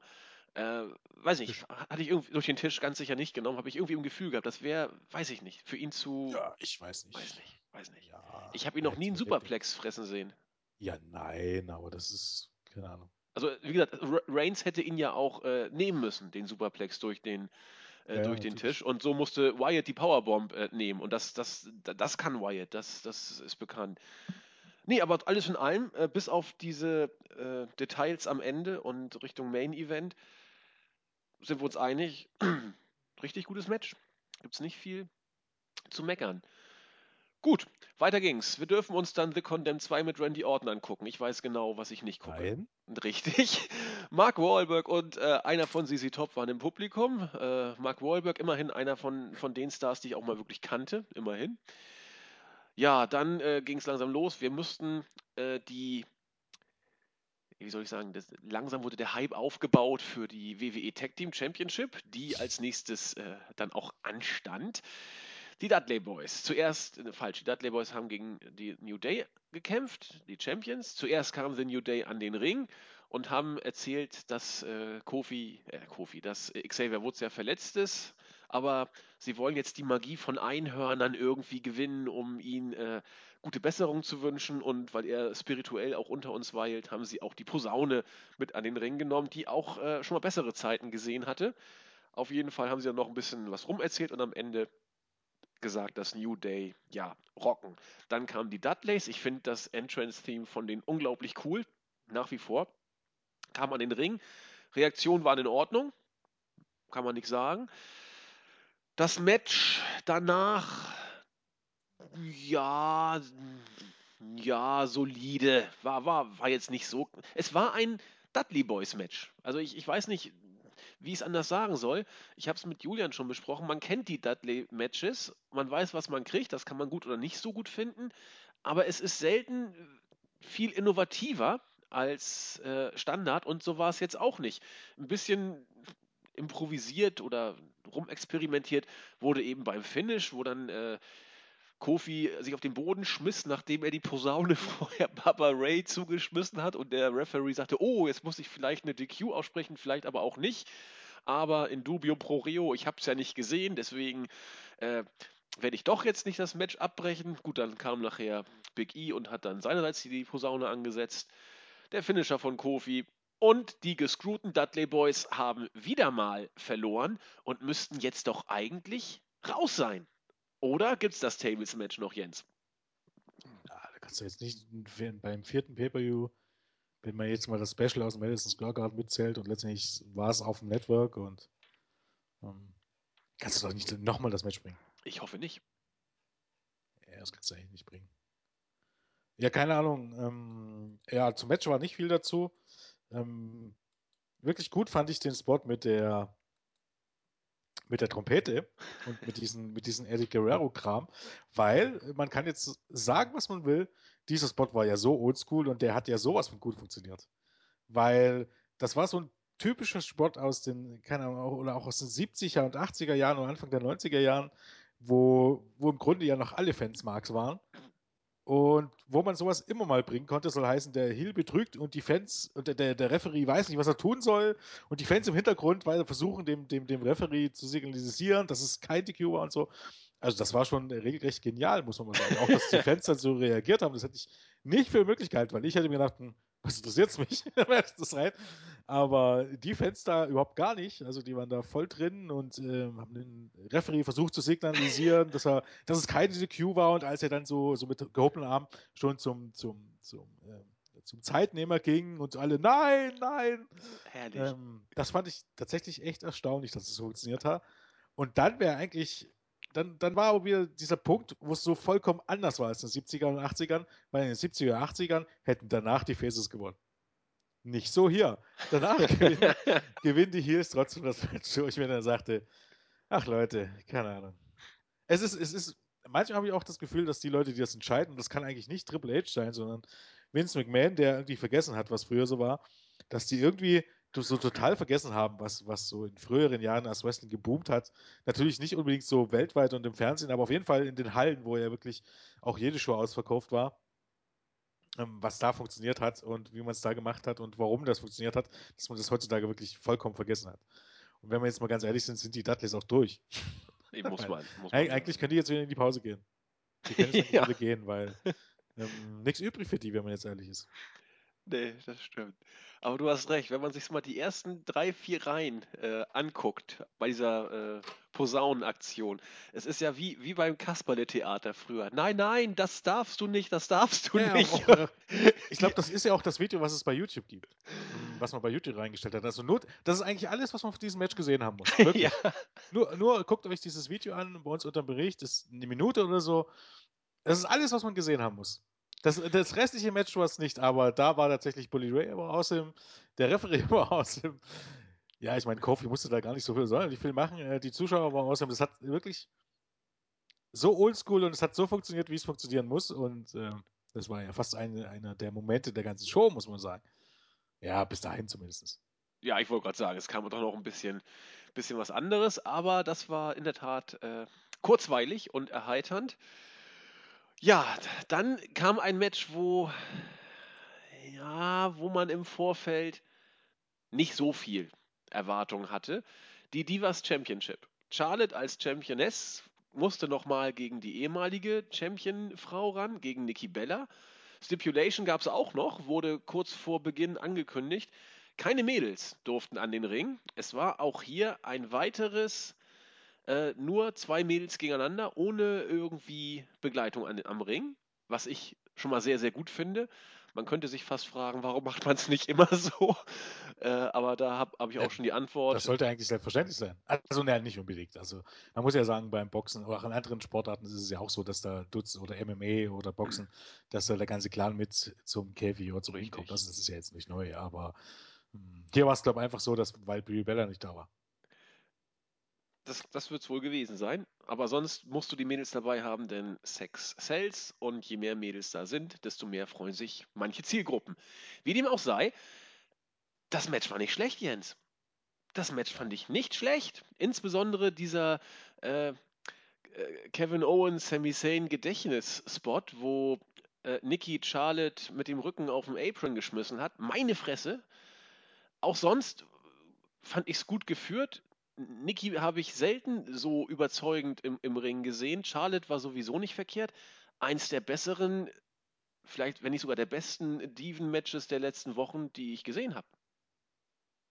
Ja, ich bin da deutlich zurückhaltender, um ehrlich zu sein. nee, weil es einfach so ist, ähm, ja, ein Bunch of Moves. Weiß ich nicht, ich fand es ein bisschen mehr. Nur weil man ein paar neue Moves auspackt in einem Match, ist das Match nicht zwangsläufig gut. Weil letztendlich musst du einfach sehen, es war trotzdem ein Match zwischen Charlotte und Nikki Bella. Was beschissen aufgebaut war. Das heißt, war da nur wirklich Drama da? Hat irgendjemand geglaubt, dass Nikki Bella das Match gewinnt? Nein, aber was? also was war genau dort äh, äh, super? ich fand das Match gut. Ich fand, es war gut geworkt. Ich fand das Match äh, von, von der Art und Weise, wie das Match selber aufgebaut war, nicht wie das Match im Vorfeld aufgebaut wurde. Ich fand das, ich fand das gar nicht schlecht. Ganz Ja, ehrlich. ich weiß nicht. Ich Also, fand's weiterhin ein bunch of, äh, just a bunch of moves. Man hat viele Moves gezeigt, auch viele neue Moves. Ähm, die saßen mal gut, mal weniger gut. Aber darüber hinaus, ich weiß nicht. Also mich hat's nicht gekickt, bin ich ganz ehrlich. oh, ja, da sind wir uns in diesem Match nicht ganz einig. Ich habe sogar drei Sterne gegeben. Nee. Nee. Ja, kann man vielleicht geben, aber ganz ehrlich, dann bleibt es immer noch, ein- noch ein sehr gutes Steven-Match. Und ein sehr gutes Steven-Match ist immer noch Mittelmaß im Vergleich zum Beispiel zu den NXT-Matches, um ehrlich zu sein. Also drei Sterne, naja, kann man, muss man nicht. Da sind wir uns doch immerhin da ein bisschen einig, Jens. Das ist doch in Ordnung. Ich finde es ja auch nicht überragend. Ich fand es einfach nur, ich fand es gut. Nicht schlecht. Besseres, als was ich erwartet hatte. Gut, dann wurde uns gesagt, dass der Undertaker 25 Jahre bei der kommenden Survivor Series in der WWE ist. Und da hat man schon erkennen können, ach Schwachsinn, erstmal kam, das wollte ich auch noch kurz dazu noch sagen, Paige und Becky Lynch kamen dazu und waren ein Herz und eine Seele. äh, ja, wollen wir das weiter ausführen? Ich möchte es nicht weiter ausführen. Nee, ich Nee. interessiert diese Storyline auch nicht mehr. um Nee, denke ich auch. Lass uns das boykottieren und mit Nichtachtung strafen. Ja. Ja, äh, die Survivor Series 2016 wurde, wie gesagt, als das 25-jährige Dienstjubiläum des Takers beworben. Und nach dem, was da äh, später auch noch kam, man kann fast die Uhr nachstellen, der Taker wird bei der Series antreten, oder? Ja, da kann man sich relativ sicher sein. Vielleicht in einem 4-on-4-Match. Wäre der Hammer. Ja, vielleicht auch, ja, vielleicht auch Five gegen Five, vielleicht tritt der Undertaker wirklich der White Family bei.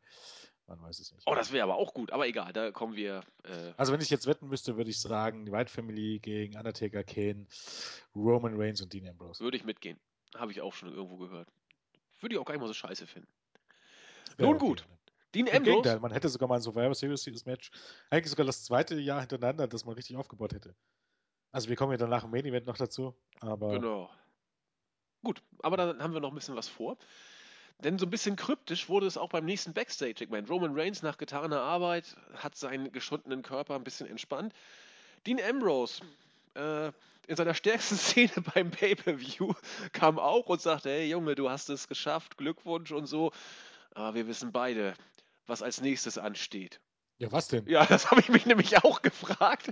Äh, Roman Reigns. spontan eine Fehde gegeneinander irgendwie. Hätte äh, ich so auch. klang das So, irgendwie. so klang das so ein Ja. bisschen. Ja, weiß ich, es wird kommen, aber heute feiern wir erstmal. Ja, hast recht, sagt er. Und dann äh, geht äh, Ambrose raus und macht irgendwelche Mädels klar und äh, Rome, Opa Reigns äh, bückt sich wieder und sagt, ich hab's ein bisschen im Rücken. Na ja, gut, das Match war auch war in der Tat hart. Aber äh, beide wissen, was als nächstes ansteht. Immerhin wissen es die beiden. Wir wissen es nicht. Wir haben auch keine Ahnung, was es sein könnte. Entweder eine Fehde gegeneinander oder man teast tatsächlich, man teast es nicht Schwachsinn, oder die beiden wissen mehr als wir, dass bei der Survivor Series äh, sie in einem Team sein werden und äh, Ambrose und Reigns können in die Zukunft gucken, weil sie wussten, was im Laufe des Abends noch geschah. Keiner wusste, wovon Ambrose da sprach. Nun gut. Äh, ja, dann kam, äh, wer ist denn Seth Green? Der ist auch im Publikum gewesen. Schauspieler. Wo spielt er denn Zum mit? Beispiel bekannt aus ähm, Austin Powers. Oh Gott, Der nee. Sohn von äh, äh, der Sohn von hier Dr. Evil oder Buffy, ich glaube, hat er auch mitgespielt. Ja gut, das Ja, äh, ist glaube ich eher so Ende 90er, Anfang Nuller Jahre. eigentlich genau meine Zeit, aber ich habe mit besagten Filmen oder Serien äh, nie etwas anfangen können und deswegen kann ich da nicht mitreden. Bitte? Banause. Ja, ja, du mit deinem, also ich weiß nicht, was alle an Austin Powers so toll finden. Aber das ist, das ist heute nichts, was uns beschäftigen soll. Machen wir irgendwann mal einen äh, Nerv-Podcast drüber. Aber jetzt, die WWE Championship stand auf dem Programm mit der Stipulation, wenn Kane verliert, ist Corporate Kane nicht länger der was Director of Operations. Keiner hat von dem Match im Vorfeld irgendwas erwartet. Ich weiß auch, dass die Kritiken bei diesem Match durch die Bank weg eher schlecht waren. Auch für mich, oder für mich kam auch dieses Match etwas besser rüber, oder doch besser rüber, als ich es erwartet hatte. Kane wollte es relativ früh nochmal wissen, so wirkt es auf jeden Fall auf mich. Stets bemüht und auch mehr als nur äh, Arbeitszeugnis Note 6, meines Erachtens. Rollins hat alles gegeben und wie immer gut geworkt der Funke ging jetzt bei mir hier auch nicht total über, dass ich sagte, wow, Hammer Match. Aber es war nicht so schlimm, wie ich es erwartet hatte. Ein bisschen Sorgen hatte ich um Kane, als er nach der äh, Powerbomb von Rollins auf den spanischen Kommentatorentisch übelst sich am Rücken verletzt zu haben schien. Das Kommentatorenpult ist nicht in die Brüche gegangen und es sah einfach nur übel aus. Und danach war von Kane auch nicht mehr so viel zu sehen.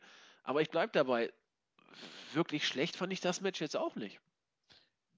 Das ist halt immer die Definition von wirklich schlecht und auch von Ansprüchen. Also im Grunde war das für mich auf einem Niveau in etwa wie das Team-Match. Das Ja. war nicht richtig schlecht. Es war, aber in diesem Falle bei den Dieben würde ich tatsächlich dann im Notfall noch mitgehen und sagen, es war besser, als man es erwarten konnte. Und das war für die Diebenverhältnisse ein sehr gutes Match, würde ich mitgeben. Aber da muss man auch hier sagen, für ein World Heavyweight Championship Match war das nix. Gehe ich auch mit. Warum? Wegen Kane. Seth Rollins hat genau hat das gleiche geschafft wie Daniel Bryan, aus Kane ein, ein halbwegs anständiges Match rauszuholen, was dem man ja vielleicht irgendwas zwischen zweieinhalb und drei Sterne geben könnte. Kann man durchaus mitgehen. Problem ist, Kane ist nicht gut. Seth Rollins hat hier eben mehr oder weniger die Pumps genommen und hat hier versucht, alles rauszuholen, aber Kane ist nicht gut. Das, das ist einfach so. Ähm, er war, er war ein, immer ein, ein guter Big Man, aber er ist jetzt halt auch in die Jahre gekommen und da ist nicht mehr viel. Also größtenteils besteht sein, es ist nicht viel in Zellen, ansonsten steht er viel rum, wenn man jetzt ganz ehrlich ist, äh, viel Schläge und Dritte. Es ist einfach halt einfach nicht viel. Und deshalb hat der in einem World Heavyweight Championship Match überhaupt gar nichts zu suchen. Und wenn ich höre, es gibt ja wirklich tatsächlich Leute, die sich geärgert haben, dass Seth Rollins gewinn, äh, verloren hat, äh, gewonnen hat, weil er ja so ein schlechter World Champion ist. Um Gottes Willen wollte der Kane als Champion. Gönnt ihr der WWE wirklich den Untergang und Ratings für 1,5 Punkte? Verabschiedet ich euch von dem Gedanken, dass Kane ein guter Main Eventer ist und jemand ist, der den World Title gewinnen sollte oder der es verdient hatte, am Ende seiner Karriere den World Title äh, zu gewinnen. Kane war zweimal World Champion in seiner Karriere und das ist schon mehr als jemand mit so viel Talent und mit so, einer Karriere ähm, eigentlich im Vornherein erwarten könnte. Also Kane hat wirklich, mh, wenn man so möchte, alles aus seiner, seiner, seiner ähm, ja, aus seinen Fähigkeiten rausgeholt. Im, wenn man jetzt ganz ehrlich ist, äh, seine größte Fähigkeit ist seine Größe. Und ähm, dementsprechend sollte man glücklich für ihn sein, dass es so gut für ihn gelaufen ist, aber man sollte dann auch mal irgendwie die Kirche im Dorf lassen. Also gerade dem, vor dem Hintergrund, was für Riesentalente niemals irgendwie einen World Title gewonnen haben, die, ich weiß nicht, zehnmal so gut waren, wie es Kane, mal, Kane jemals war. Roddy Piper allein. Ich meine, Roddy Piper war im Ring jetzt auch nicht ähm, der absolut überragende Mann, aber in Sachen Charisma und, und Micwork und auch Bedeutung als Heel, ist es eine ganz andere Hausnummer als, als Kane, der ja nun doch ein ziemlich albernes Gimmick hatte, oder zumindest ein Gimmick, was in Sachen, was immer in den bescheuertsten Storylines ever steckte. Wenn man jetzt mal ehrlich ist. Jo. Hast du schön ähm, gesagt. Äh, ja, für ein Kane-Match war es sehr gut. Für ein World Heavyweight Championship Match war es eigentlich nichts, weil World Heavyweight Championship Match bei einem Pay-Per-View ist eigentlich immer, ja, keine Ahnung, dreieinhalb Sterne ist da eigentlich schon, schon wenig beim Pay-Per-View. Das ist eher immer, immer, wenn nicht das beste Match des Abends, aber dann das zweitbeste Match des Abends und irgendwas immer um die vier Sterne und ähm, dann ist es einfach doch schon ein ziemlicher Letdown, wenn du dann hier sowas siehst. Aber man kann es jetzt auch positiv sagen und sagen eben, es war trotz Kane ein anständiges Match und Kane hat gezeigt, dass er zumindest nicht vollkommen zu Unrecht mal so einen Spot bekommen hat. Und wenn das das Ende der Fehde war, war es auch ein guter Blow-Off und äh, für Kane dann auch nochmal ein Highlight sicherlich. Und vor allen Dingen Seth Rollins äh, hat den Titel nicht verloren an Kane. Und clean also. gewonnen, das ist auch, auch mal eine Ansage. Ja, was ja auch interessant ist. Also auf einmal gewinnt er wieder alles clean und vor ja, was ja. hatte jetzt Seth Rollins Angst eigentlich in den letzten Wochen und Monaten? Ja, da wurde doch auch jetzt hier angedeutet, er ist doch nur ein Mensch. Er wird ja hier als ein übermenschliches Wesen dargestellt, das äh, Rollins mit einer Energieleistung dann besiegen konnte. Keine Ahnung, das soll das wohl der Hintergrund ja. sein. Aber du hast ja. es schön gesagt, Rollins hat aus Kane ein gutes Match rausgeholt. Genau wie Daniel Bryan bei Extreme Rules 2014 war das, glaube ich. Was Extreme ja, Rules? Genau. Ja, meine ich. Ähm, und das ist schon ein Kompliment für, für Rollins ja, und für Man muss jetzt auch sagen, Kate ist jetzt auch nicht der schlechteste Wrestler der Welt. Also das Nein. klingt ja ein bisschen falsch. Mhm. Fakt ist aber, in der heutigen Zeit, muss man ja dazu sagen, hat er ähm, in dieser Rolle einfach nichts mehr zu suchen. Das ist richtig. Aber ich denke, wenn man, wenn man Kane als Übergangsfehde bringen könnte bei einem Pay-Per-View, dann bei so einem, wo alles eh nur auf den Taker geguckt hat. Also das, die, die Championship war hier unter ferner Liefen und du hast recht, eigentlich sollte ein Championship-Match immer bei um und bei dreieinhalb Sterne aufwärts anzusiedeln sein. Ja, ich meine, das sehe ich eigentlich. ja, du hast schon recht, aber ähm, wäre nicht die Möglichkeit, wenn man weiß, dass alles auf ein anderes Match guckt, dann lieber mal jemanden wie Cesaro hinzustellen? Ach so, wegen der Klasse, der wrestlerischen Klasse dann, ja. Natürlich. Ja. Tatsächlich bringt man diese Seth Rollins Cesaro Matches 80.000 Mal, damit 50 Mal bei, bei SmackDown und es geht um einen alten Scheißdreck. Ja, stimme ich dir zu. Stimme ich dir zu. Vielleicht dachte man, dass Kane mehr zieht als Cesaro und damit hätte man in den, ja, in den Staaten vielleicht nicht mal Unrecht. Nein. Meinst du? Von diesen Gedanken kann man sich verabschieden, dass Kane überhaupt irgendwie was zieht. Er hat viele Fans. Fakt ist aber, als, als Draw taugt er überhaupt gar nichts. Noch nie. Ich weiß auch nicht, wie man drauf kommt. Der steckt seit 20 Jahren in der Midcard fest. Selbst als er WWE-Champion mal für einen Tag war, war er das im Rahmen der der Undertaker Steve Austin Storyline. Also das hatte mit Kane im Grunde nicht viel zu tun. Aber dann müsst, verstehe ich, aber dann muss, muss man sich ja als Chefbooker fragen, was glaubt man, zieht in den Weeklies mehr? Ein äh, gespaltener Persönlichkeits-Kane, der gegen Rollins fädet, oder ein Cesaro, den man kurzzeitig hochpusht? Cesaro ist langweilig. Das sagt Vince, in der Tat. Ja, natürlich, das reicht doch vollkommen zu. Und deswegen hat man sich nicht für Cesaro entschieden. Das ist ja. der Grund. Exakt.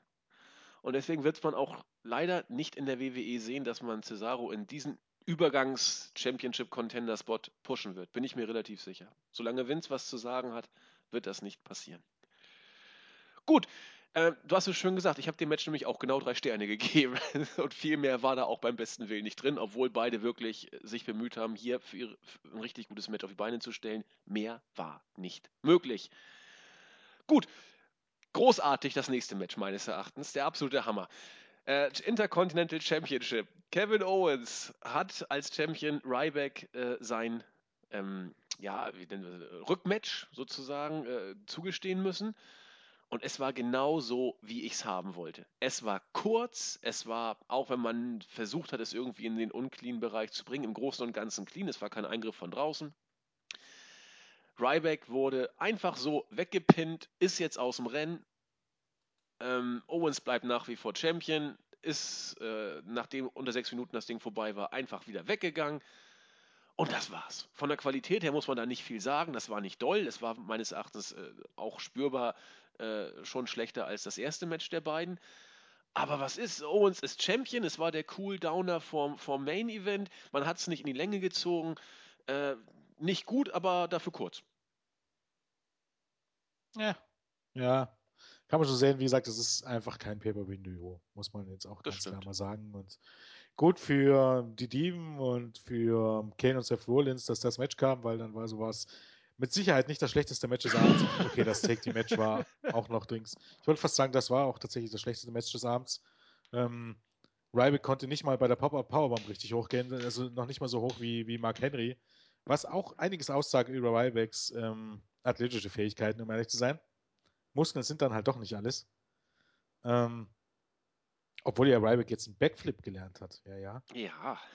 Ich weiß nicht, es ist halt. Es ist schön, dass Ryback so viel Selbstvertrauen hat und sich für so einen guten Wrestler hält. Und, aber er ist halt dann doch stark limitiert. Und gut, dass man jetzt von dieser Fäde weg ist, aber jetzt bitte doch mal eine richtige Fäde, wo tatsächlich auch ähm, Owens mal als Mike darf. Also es würde sich ja anbieten, tatsächlich mal so eine Titelvereinigungsfäde mit Del Rio. Ich glaube, das könnte tatsächlich ganz gut werden, könnte ich mir vorstellen. Und vor allem, dass man wirklich nur noch einen dieser Titel hat, weil beide braucht man nicht. Es bleibt dabei. Ich ja. weiß auch gar nicht, ich auch immer viel fasziniert, wie viele Leute denn diesen Hardcore-Titel wollen und Cruiserweight-Titel. Man braucht überhaupt gar keinen Titel mehr. Warum möchte man mehr Titel? Was verpasst. Man kann doch nicht immer die Titel, die man hat, ordentlich ähm, äh, darstellen und pushen. Ja, wir hatten früher auf, bei WrestleMania mal in den 90ern teilweise 15 Matches auf der Card und nur drei Titel. Also Titel sind nicht zwingend das, was äh, ein Ereignis oder eine Liga zu was Besonderem macht. Deswegen, ich hätte kein Problem damit, die mit Card-Titel zu vereinigen. Warum nicht? Gut, dann war es soweit. Wir haben nochmal ein Hype-Video gesehen, das wie immer klasse war äh, in Bezug auf das äh, nun anstehende Main-Event-Match zwischen Brock Lesnar und äh, dem Undertaker. Es ging los zuerst mit Brock Lesnar, der äh, unter wie immer großartigen Reaktionen an den Ring kam.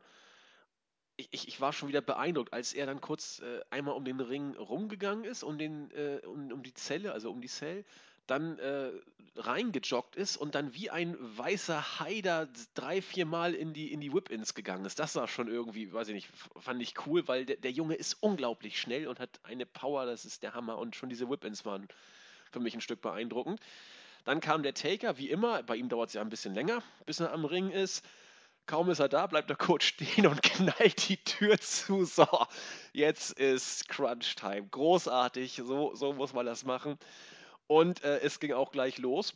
Äh, kurz ein bisschen rumgeprügelt im Ring, dann außerhalb schmeißt der Taker Lesnar gegen den Ringpfosten und er hat sofort geblutet wie ein angestochenes Schwein. Meine Fresse, die Suppe lief ihm runter. In dem Moment ist Vince, glaube ich, 30 Mal vom Stuhl gefallen, weil das war so nicht abgesprochen. Schickt den Arzt rein, ruft Kevin dann, wir müssen da irgendwas machen, die, die haben uns gelingt. Und damit das auch alles richtig echt aussieht, hat der Taker sich ja auch nicht lumpen lassen. Und kurze Zeit später lief ihm auch die Suppe runter, wie es in der Preview angedeutet wurde. Die beiden haben hier ihr eigenes Match gemacht. Die haben gesagt, äh, fick dich Vince, äh, wir lassen mal Blut spritzen. Es war auch, äh, so heißt es, kein Blade-Job, wie immer. Es war tatsächlich äh, bewusst äh, auf die alte, harte Tour äh, sich so dieses Blutzeug wurde sich so zugefügt. Und mit dieser Intensität ging es auch weiter. Es war, äh, ich, ich verwende dieses Wort jetzt zum zweiten Mal, aber es passt auch hier. Es war stiff, es war intensiv. Ähm, Tombstone und Chokeslam auf die, äh, auf, auf, auf den Holzboden, nachdem Lesnar da zuerst mit der Eisentreppe versuchte, den Taker zu treffen, der sich wegducken konnte, aber der Ring war da war ein Loch drin und Lesnar hat es dann sofort aufgerissen. Ähm, die Crowd war drin zu jeder Sekunde und wie man es gelöst hat am Ende, fand ich klasse. Also äh, den Low Blow, den der Taker beim SummerSlam gebracht hat, hat jetzt Lesnar hier gebracht. Äh, hier war es erlaubt, deswegen äh, Extreme Rules und so weiter. Also da gibt es keine Regeln in der Zelle kam dann der F5 auf den Holzboden und der Taker wurde gepinnt. 1, 2, 3. Absolut richtig äh, und, und, ordentlich das so zu bucken. Der Taker sah in keiner Sekunde aus wie ein Loser. Lesnar sah aus wie der Gewinner. Genauso äh, musste man das meines Erachtens machen. äh, Lesnar zieht sich zurück mit Paul Heyman. Taker kommt auf die Beine, kriegt seine Standing Ovations. Genauso hatte sich das Vince damals bei WrestleMania 30 wohl erhofft, aber da waren wir alle noch zu geschockt. Hier gab es dann Thank You Taker Chance. Er wurde dann immer wieder immer mehr Herr seiner Sinne, wollte dann gerade zu seiner Geste ansetzen. Dann kamen die Wyatts, Wie gesagt, jetzt wohl als Vierer-Stable. Ich finde, das passt auch richtig gut. Und ich dachte, bitte, bitte, jetzt Daniel Bryans Musik, bitte, bitte, bitte. Sie kam aber nicht. Stattdessen wurde der Taker auseinandergenommen und sie haben ihn mitgenommen. Und nun dürfen wir gespannt sein, was passiert. Viele fanden dieses Ende scheiße. Ich kann damit absolut leben. Jens.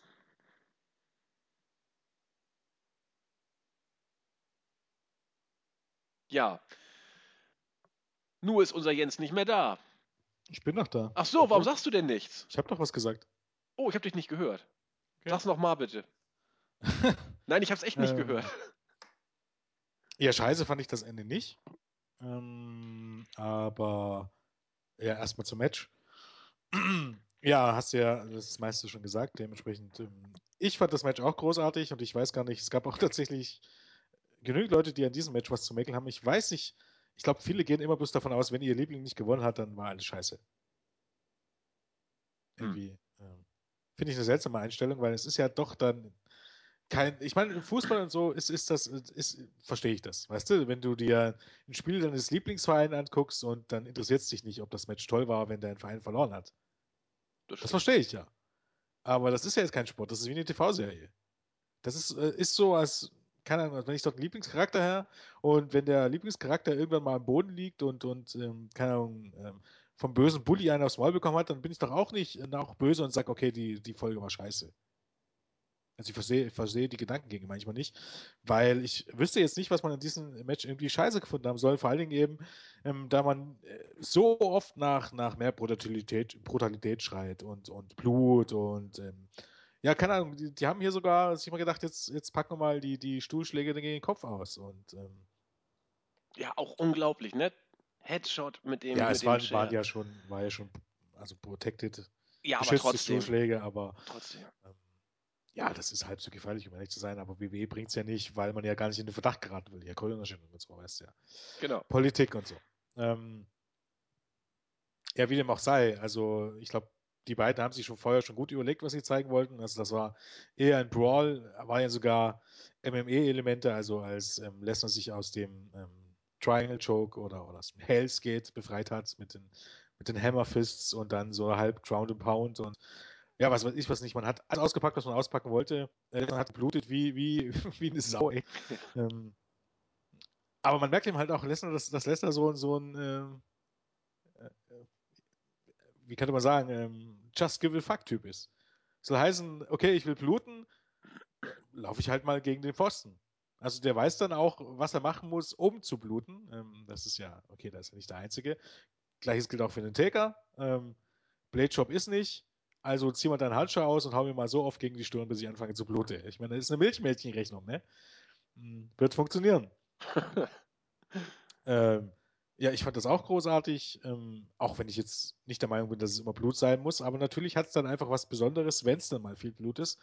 Ähm, deshalb war es auch ein perfekter Abschluss dieser Fehde, muss man ja ganz, ganz, ganz klar sagen, weil ähm, ich meine, diesen Spot mit diesen, mit diesen Ringaufreißen, ich meine, das hat mich jetzt nicht so sonderlich gecatcht am Ende. Aber ich fand es eben wesentlich besser, dass dann dieser Low Blow kam, weil es eben auch so super in die Storyline gespielt hat. Und ähm, letztendlich ist Lesnar auch der absolut richtige und verdiente Sieger, kann man sagen, was man will, weil Lesnar gehört zumindest mehr die Zukunft als der Undertaker. Mit Lesnar wird man in den nächsten zwei, drei Jahren noch mehr vorhaben als, der, als mit dem Undertaker. Und das muss man auch einfach sehen. Und dann soll man sich doch freuen, dass der Undertaker auch jetzt noch wirklich gute Matches zeigt und, und ähm, ja, Ausrufezeichen setzt. Das ist doch viel wichtiger, als jetzt, ob er das Match jetzt gewonnen hätte oder nicht. Also das ist schon sehr, sehr markig oder markig ist auch ein blödes Wort. Das ist so sehr ma viel Marktdenken, wenn man sich jetzt darüber beschwert, dass der Undertaker wieder verloren hat am Ende seiner Karriere und er ist so eine große Legende. Nee, Leute, so ist das nicht. Das ist irgendwie, das ist Hulk Hogan-Denken. So denkt wahrscheinlich auch Hulk Hogan, aber man sollte eher denken, wie andere große Legenden, die auch keine Probleme damit hatten, am Ende ihrer Karriere ähm, sinnige Niederlagen einzustecken. Und äh, die Niederlage ist ja. Ähm, Ja, vor allen Dingen hat sie das Potenzial, den Taker, also e- es wird ihm weniger schaden, als dass es ihm vielleicht sogar eher noch äh, nü Ihm nützen ist gar nichts, falsch, nützen ist das falsche Wort, aber äh, durch, durch solche Matches kannst du deine Legende äh, zumindest nicht kleiner machen, Es ist gewissermaßen. doch ganz einfach. Er hat bis zum Ende seiner Karriere, und das wird ja nicht mehr lange dauern, äh, Matches auf, auf äh, ja, Weltklasse-Niveau gezeigt. Und das können die meisten nicht von sich behaupten. Nee, das ist einfach so. Da gibt es ganz, ganz wenige. John Michaels zum Beispiel, aber schon bei Ric Flair ist das einfach nicht der Fall. Der war da lange, lange drüber bei Hulk Hogan. Ja, ich meine, Hulk Hogan hat auf, auf der Höhe seiner Karriere nie Weltklasse-Matches gezeigt. Aber das können wenige von sich behaupten, gerade in diesem Alter. Vor allen Dingen nochmal die Kurve gekriegt zu haben. Ne? Also Mania 30 war er verletzt, das war nicht doll. Mania 31, seien wir ehrlich, war ein ordentliches Match, aber nicht der Hammer aber dann beim SummerSlam und jetzt bei Hell in a Cell nochmal so die Kurve zu kriegen, Hammer. Hängt natürlich auch mit dem Gegner zusammen. Also das ist richtig. das ist richtig. Ich meine, Bray White, das war ein gutes Match, aber dass das nun kein, kein absoluter Klassiker wird, das nichts deutet darauf hin, dass es einer werden würde, muss man ja ganz ehrlich sagen. Also, das stimmt. Nicht nur von den Fähigkeiten von Bray White, auch der ganze Aufbau, oder wer hat denn geglaubt, dass Bray White gewinnt? Der Aufbau war kacke, Taker war nie da, es gab keinen Grund für das Match oder der Grund war äh, so arg konstruiert, dass es überhaupt gar keinen Sinn mache eigentlich. Und vor allen Dingen, es wurde ja noch viel sinnloser, wenn du dann überlegst, dass Brock Lesnar, dass der Undertaker dann zurückkam beim SummerSlam oder bei Battleground, um gegen Brock Lesnar anzutreten. Weiß nicht, dann, dann da hättest du sagen müssen, okay, dann war das Match gegen Bill White sogar ein großer Fehler irgendwie. Naja, egal. Ich fand das Match gestern richtig klasse. Ähm, richtig guter Brawl. Ähm, und bin der Meinung, dass das Match auch, dass man das Match gesehen haben sollte. Zu allem, was nach dem Dings kam, also mit diesem Beatdown hatte ich nicht das Problem. Ich hätte, ich dachte ja, okay, vielleicht kommt jetzt Brock Lesnar zurück, das wäre tatsächlich ganz cool gewesen. Brock Lesnar wäre auch so, so ein, gerade so, so dieser, dieser Blickwechsel nach dem Match war super, zwischen ja. Taker und Lesnar. Ähm, war ich dann auch der Meinung, ist, oder bin ich jetzt auch der Meinung, dass auch Brock Lesnar in diesen Survivor Series Matches jetzt gar kein so großer Fehler wäre, zusammen mit einem Undertaker. Wenn, ähm, wenn sie es bezahlen können. Warum nicht? Ja, ich meine. Ne? Ich dachte auch, dass die beiden irgendwie, also Taker hat ja quasi mit dem Zeigefinger so in seine Richtung gezeigt, so hier du, so ja. nach dem Motto. Ich dachte auch, die beiden. Oh, da dachte ich, jetzt nie kein viertes Match. Oh nee. Nein, aber ich dachte Nein. vielleicht, Lesnar geht zurück und keine Ahnung, die, äh, was ich, checken kurz Faust gegeneinander und dann nickt der Taker und dann gehen sie. Das, das macht der Taker ab und zu mal. Hat er öfter, auch mit ja, Jeff Hardy damals. Gut, dass man es nicht ne? gemacht hat. Nee, ich, ich finde es auch gut. So wie es war, war es überragend. Finde ich auch. ich, ich mag das auch anderswo nicht. Also, das gibt es ja oft beim Boxen, dass man erst, erst auf Todfeinde macht und wenn es vorbei ist, sind es auf einmal wieder Sportsmänner und umarmen sich und sagen, wie toll der andere ist. Ich ja, finde ja. sowas.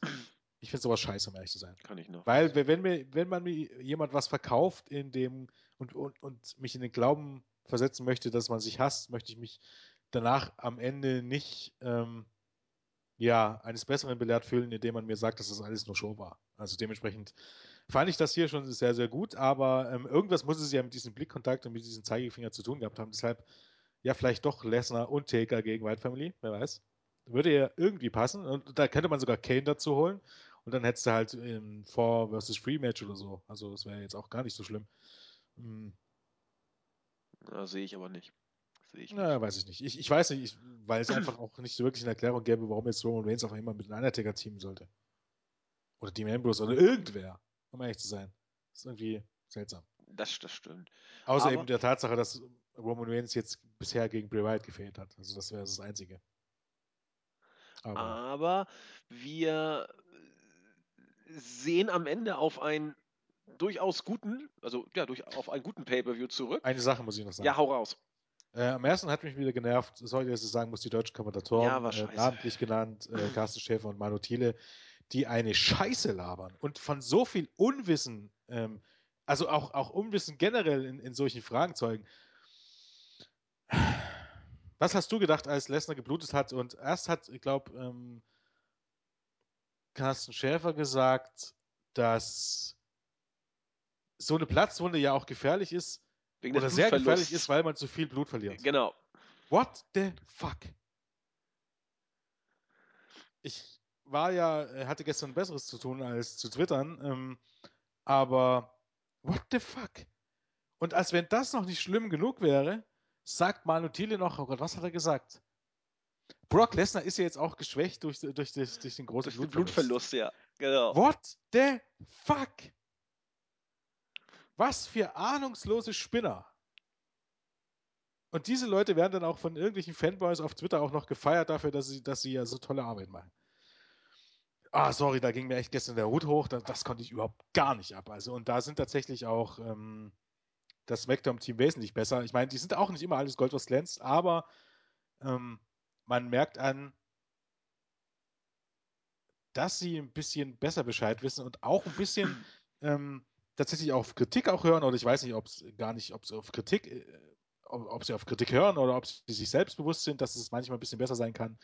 Das ist jetzt auch Wortklauberei, aber sie machen es einfach besser, soll heißen, da fällt halt auch mal das Wort Wrestling oder Wrestler, während ähm, Carsten Schäfer immer auf Sports Entertainment ähm, ähm, betont. Also ich weiß gar nicht, das war auch gestern irgendwann der Fall, ich weiß gar nicht, ob am Ende des Pay-Per-Views oder während des, des, des Main Events, wo er irgendwie so sagt, ja, das ist Sports Entertainment at his best. Also ich weiß nicht, ich sehe dort zwei Leute, die sich blutig schlagen und da will ich nicht hören, wie das Sports Entertainment ist. Das ist einfach Bullshit und das ist einfach Fake auch. Mm. Und dann ist einfach das Ding, um das jetzt nochmal zu erklären, warum ich so ein Problem hatte mit diesem äh, Blut und so. Das war ja, als der, der Arzt reinkam und äh, Lesnar das Blut aus dem Gesicht gewischt, äh, gewischt hatte. Es gibt tatsächlich eine gute Erklärung, die, die man äh, auch als, als Laie ähm, ähm, overbringen kann, warum dieser Arzt jetzt das Blut aus dem Gewicht, ohne zu sagen, okay, WWE will kein Blut im Fernsehen. Es ist ganz einfach. Ähm, das ist auch im Boxen so, deshalb gibt es dort auch einen Cutman und äh, auch im, im, im MMA. Wenn du stark Blut isst, läuft dir das Blut in die Augen. Und wenn dir das Blut in die Augen läuft, kannst du nichts mehr sehen. Und deshalb muss dieses Blut weggewischt werden und behandelt werden. Genau deshalb wird das im Boxen oder im, im, im, im bei MMA-Fights gemacht, wenn es dich jetzt nicht so stark behindert oder wenn es nicht so ähm, eine, eine, krasse Verletzung ist, dass das Match abgebrochen wird, es muss trotzdem äh, das weggewischt werden, weil es dir in die Augen läuft und du kannst nichts mehr sehen. Das ist die ganz einfache Erklärung. Nichts von wegen, ja, es ist ja gefährlich, so eine Platzwunde, das muss man untersuchen. Oder ja, jetzt ist er geschwächt, weil er hat zu viel Blut verloren. Das wirkt einfach so, als wenn ich irgendwie Kinderkarten schaue. Also gerade auch, wenn man langjähriger Wrestling-Fans ist und wenn man gesehen hat, wie Ric Flair stellenweise geblutet hat, ist das wie ein schlechter Witz irgendwie, um ehrlich zu sein. Also das war wirklich überhaupt gar nichts gestern, muss man mal sagen. Hui, das hat mich genervt. Das Aber sie hatten alle Main-Event-Matches. Das äh, macht es auch nicht besser. 1, 3, 5 und 7 gehörten Schäfer und Thiele gestern. Und ja, das ist halt ja, ist so. Ne? Also das ist wie, das ist wie äh, Beckmann früher bei der Fußball-WM, der musste auch immer das Finale kommentieren, obwohl es der schlechteste Kommentator von allen war. Richtig. Ja. Wie weil er es heute konnte, weil er der Chef war. Er hat sich halt selber zugewiesen. Läuft. Wir lassen uns davon aber nicht aus dem Konzept bringen, sondern äh, freuen uns trotz dessen, dass wir einen äh, guten Pay-Per-View gesehen haben und großartige oder ja doch sehr gute bis großartige Hell in a Cell Matches. Über den Rest kann man so und so äh, ein Meinungsbild zu haben. Fakt ist, dass es irgendwie wieder zur Survivor Series äh, Storyline-technisch einen kleinen Tick wieder interessanter ja, wird, weil man wieder spekulieren kann. Man kann spekulieren ja, Jens. Ja, das ist doch nicht, ne, von wegen hier. Ähm, ich ich mache hier nichts. Also, Was? Nicht den Tag von Abendlob. Letztes Jahr war die Survivor Series gar nicht schlecht aufgebaut. Wir haben jetzt gerade in einem guten Pay-Per-View gesehen. wow steht noch bevor. Also ich, ich, will ja gar nicht sagen, dass du nicht recht, äh, nicht recht hast, aber wir sollten erstmal abwarten, wie es jetzt weitergeht. Natürlich, aber ich will doch nur ein bisschen positive Stimmung schüren. Man muss doch auch mal das Positive betonen. Ja, weißt du, man kann aber auch. Äh, ja, ich weiß, man kann es ja. auch äh, beschreien und dann wird es noch scheiße. Ich ja, ich wollte gerade sagen. Und, und dann hört das irgendjemand und denkt, okay, die sind jetzt schon zufrieden, da müssen wir uns jetzt nicht mehr anstrengen, weißt du? Genau, so. die WWE wird jetzt den Podcast hören und wird das Storytelling wieder ändern. Nein, ähm, wir freuen uns, dass wir das gesehen haben und mir ist, also am Ende des Tages bringen wir ja immer Grüße. Ich grüße heute äh, den, den Martin, den Rated Straight Life 92. Froze hat nochmal drum gebeten und alle, die mich kennen. Eine Person möchte ich ganz, ganz besonders grüßen, nämlich äh, auch einen neuen User. Er heißt Hugh Morris der hat mir eine Geschichte erzählt, also fand ich ganz lieb, wie er um einen Gruß für sich, für seine Frau und für seinen äh, Sohn bat. Äh, seine Frau, warte mal, ich muss kurz gucken. Also der Sohn heißt Henry oder Henry, das weiß ich nicht. Seine Frau heißt Leila und er ist eben der Hugh Morris. Er ist vor einigen Tagen, am 21.10., Vater geworden Henry ist auf die Welt gekommen und die Geburt war wohl ziemlich kompliziert. Es ging wohl auch Richtung Lebensgefahr für seine Frau. Am Ende des Tages war Kind das wohl auf. Was? Ist egal. Vergiss es. Kind wohl auf, Fra äh, Frau auch wohl auf. Alle sind über den Berg und er hat einfach nur lieb gefragt, ob wir die beiden denn mal in der Review grüßen. Also, äh, das ist ja wohl das Mindeste, was wir tun können. Herzlichen Glückwunsch an euch alle drei. Schön, dass alles gut ausgegangen ist. Ich klopfe mal auf Holz. Und äh, ja, fühlt euch gegrüßt und alles Gute. Ähm, ja, ähm, gut, dass alles gut gegangen ist. Ähm, herzlichen Glückwunsch zum neuen Erdenbürger. Äh, und auch natürlich Grüße von mir. Gut. Ich Wenn- muss auch noch grüßen. Wollte ich gerade sagen, du musst doch auch noch. Ja, natürlich. Ähm, ich grüße natürlich erstmal Crestfallen, die mit der natürlich dieses Pay-Per-View gucken nochmal wesentlich schöner ist als allein. Ähm, auch wenn es, weil jemand Gefahr läuft, stark abgelenkt zu werden. während des Pay-Per-Views gucken, aber ähm, das ist ja abge angenehme Ablenkung, von daher ähm, vielen Dank dafür. Äh, der Geburtstag war dadurch eindeutig nochmal schöner. Ähm, Ach, Jens, hast du Geburtstag gehabt? Hab mir das gar nicht am Anfang erwähnt. Nee, Ups. du hast nur gesagt, alle, die mir gratuliert haben, was ich vielleicht, was du der tolle Jens bist, dass du da jeden Tag zehn Grüße auf die Kinnwand kriegst. glaub- Wir wussten das Ereignis ja nicht. Da du ja, glaubst sogar auf Twitter mir, gratuliert hast, Ja, das mache ich, das stimmt. es ist ja eigentlich eher so meine Art, dass ich mich zumindest an meinem Geburtstag ein bisschen rar mache, aber du musstest das ja in der Öffentlichkeit breitreten. Ich meine, im Board ähm, kann das eh jeder lesen, zugegebenermaßen. Aber Ja. Man wird ja auch nicht jünger, du weißt ja, du kennst das ja auch. Umso älter man wird, umso, umso, umso leiser will man eigentlich diesen Geburtstag. Ähm, Das ist, das ist vorüberziehen richtig. lassen. Das ist richtig, aber äh, ich weiß auch, wie war das denn? Ich, im, Im Board kann man es ja sehen, dass du Geburtstag hattest. Ja. Über Handy. Ich habe dir ja auch eine ne, ne, ne Nachricht geschrieben und du hast recht, ich habe es tatsächlich in die Welt hinaus posaunt. Das ist ja auch. Habe auch viele Likes gekriegt dafür. ja, Gut, ich glaube, das war es auch schon für Grüße für mich. Ich glaube, den Rest hast du schon abgearbeitet. okay. Dann äh, sind wir für heute durch. Mal gucken, wie Raw wird. Irgendeiner wird die Raw Review machen. Zurzeit sieht es wohl nach Julian aus und mal gucken, wer der zweite wird. Das äh, machen Jens und ich mit Steinschere Papier und dann sehen wir, was passiert. In diesem Sinne sagen wir Tschüss, einen schönen Start in die Woche und bis zum nächsten Mal. Tschüss. Tschüss.